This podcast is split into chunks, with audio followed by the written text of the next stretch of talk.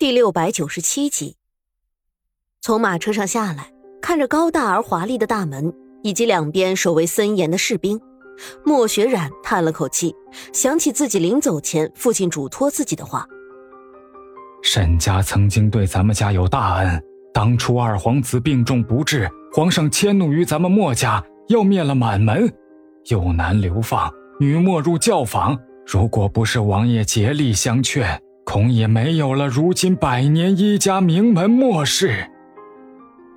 莫雪染叹气，莫家世代行医救人，从没想过却会因为一人之命差点全家覆没。难道学医救人就是为了成为皇上的御用医师，最后伴与帝王家光宗耀祖吗？只不过早些年欠下了人情，却一直没有机会还。如今沈王爷的长子病重。咱们也总得尽得一份力，不是？爹身在朝廷脱不开身，亏得你虽然是个姑娘，却医术精进绝学，针法半点没落下，倒是要拜托你抛头露面的还这份情了。沈家与莫家有大恩，这点莫雪染心里清楚，于是拿上了药箱、针包，便坐了沈家王府的马车，到了长安，只盼这次医好了沈世子的病。便能够脱开身子，让爹爹肩上的担子也轻一些了。世子爷便住在紫院中，莫小姐的住处便在紫院旁边的雅室。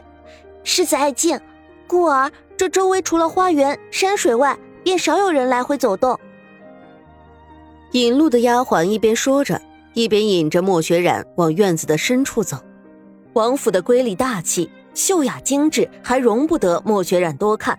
便听到极为风雅的琴声从远处传来，听不出曲子的名字，像是信手弹出来的，却极为催人泪下。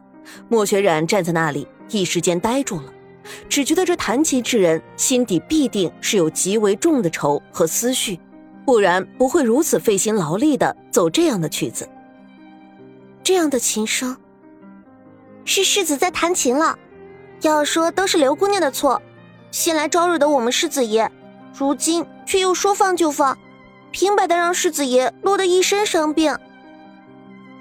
童叶，正走在前面的红衣丫鬟忽然出声呵斥，叫做童叶的女子只得愤愤然的闭上了嘴巴。莫雪染一时间好奇起丫鬟口中所说的刘姑娘，由此看来，这刘姑娘只怕是这位世子的心病罢了。只是。这样的琴声虽好，到底不利于养病。世子本就伤病在身，弹琴这样劳心力的事，你们怎么都不劝慰着一些？莫玄染问道，却看得丫鬟们只是一番苦笑。红衣的丫鬟说道：“莫小姐，等你见了世子便知道了。”那是他第一次见到沈长安，一身白衣坐在白梅树下，绝佳的风华。白清如雪一样的秀雅，单单只是看着便宛如一幅画卷一样。察觉人来，沈长安转过身来，看着他平静的眉目，越发衬得面白如雪一样。公子，公子怎么又穿得如此单薄？前面引路的丫鬟急匆匆的从房内跑出来，为他披上斗篷，却衬得人越发的消瘦了。莫雪然只不过是往那毫无血色的脸上看了一下，心下咯噔一声，这病只怕是拖了许久，陈伤未曾痊愈，又添上了新伤，不知道这人怎么还会如此沉静地看着自己，唇角带着淡淡的笑意。沈长安看见莫雪染的神情一愣，便知道医者的望闻问切必是已经告诉他自己的病情已经并非小可。他微微点头说道。久闻姑娘大名，劳烦你千里迢迢赶来了。莫雪染定定的看着他，眼睛里满是认真。忽然，连襟深深的扶了一礼，说道：“公子的病是旧伤加上新伤，虽有法可以医治，只不过，若是仍旧每日衣衫单薄，弹一些劳心费神的曲子，倒不如不必在这里浪费时间，速死的办法多的是。”医者最烦的便是不遵守医嘱，仍旧我行我素的病人。只是但看一眼沈长安，便知道他求生的欲望极低，想来只不过是吊着命罢了。如此的人，何必劳烦自己从江南赶到长安？你，你怎么这样说话呢？我们王爷对你们家有恩，你反倒……同意。沈长安声音淡淡，听得出是寒疾入体的缘故，反倒让莫雪染更加的好奇。这样的贵族公子哥，必定是每日金尊玉贵的，前仆后拥，怎么会得了寒疾？莫姑娘，即使如此，倒劳烦你跑一趟了，还请你休整一日便回吧。公子，莫雪染自是有脾气的，正要转身离去。却忽然听到丫鬟们一声惊呼，转过身去，便看到那如冰似玉的人直直的倒了下去。莫雪染咬咬牙，转过身走上前：“此处风大，将他带进暖阁里，我给他诊脉。”医者父母心，到底是不舍。沈公子的体内除了寒疾，竟然还有极重的内伤，只是，这到底是怎么回事？有个世家公子。怎么会平白的有这样多的伤来？丫鬟们，你看看我，我看看你，却到底都低头不语。莫雪染皱了皱眉头，他来的时候便知沈长安体内的病难医，不然寻遍长安这样多的名家医师，怎么会个个束手无策？只不过却没有想到会棘手到这样的程度。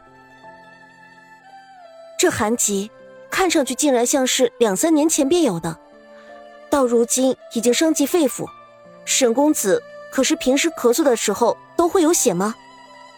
这回丫鬟回答了出来：“是，公子每每穿的单薄，受了风寒都会咳血，如今入冬了之后就越发的严重起来了。”他犹豫着，又接着说道：“有一次，公子在梅林弹琴的时候，突然哇的一口吐出了深黑的血来，而后。”昏迷了许久才醒过来的，深黑色的血，想必是内伤淤积在一起留下的。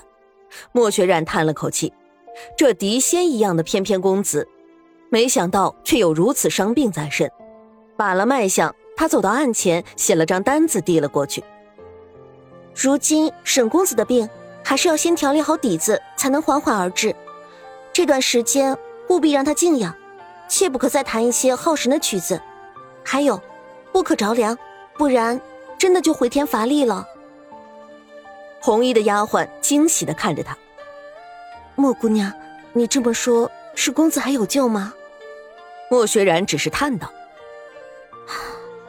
五成把握，如果他再这样造作自己的身体，我便连一分都没有了。”寒风呼啸凛冽，天色也变得阴沉起来。昨日刚刚下了一夜的雪，如今看过去，满眼的白色倒是多了几分肃杀。刘子诺伸手将轿子的帘子轻轻的撩了个缝隙，往外面看，只觉得一切都是阴沉的，就连中年常青的柏树都变得暗淡起来。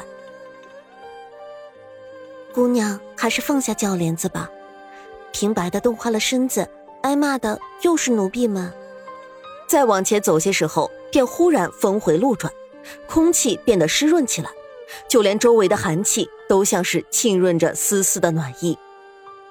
夫人在前面的舒雅院等着您，姑娘下了轿子，沿着路往前走便是。只听得轿子停了下来，丫头们伸手将她扶了出来。刘子诺这才有了精力往周围看过去，是江南的楼阁模样，太湖石在碧水边天然堆砌。周围的花草长势极好，也难怪。都说青云阁的造景甲天下，现在看来，有时候传言也未必是虚的。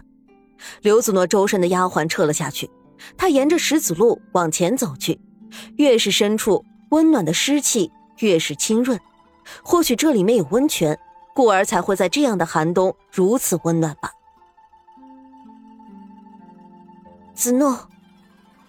正往前走着，却听到有人唤着自己的名字。远处一个紫衣丽人站在垂花门，笑着朝自己招手，看上去不过是二十多岁左右的样子，却眉眼细长，肤若凝脂，端雅高贵，非常人可比。这么多年不见，你都变成大姑娘了。那美妇人上前拉起刘子诺的手，忽然红了眼圈。是姐姐不好，让你在外面吃了这么多年的苦头。这本该如凝脂一般细滑的手，如今却变得粗糙起来。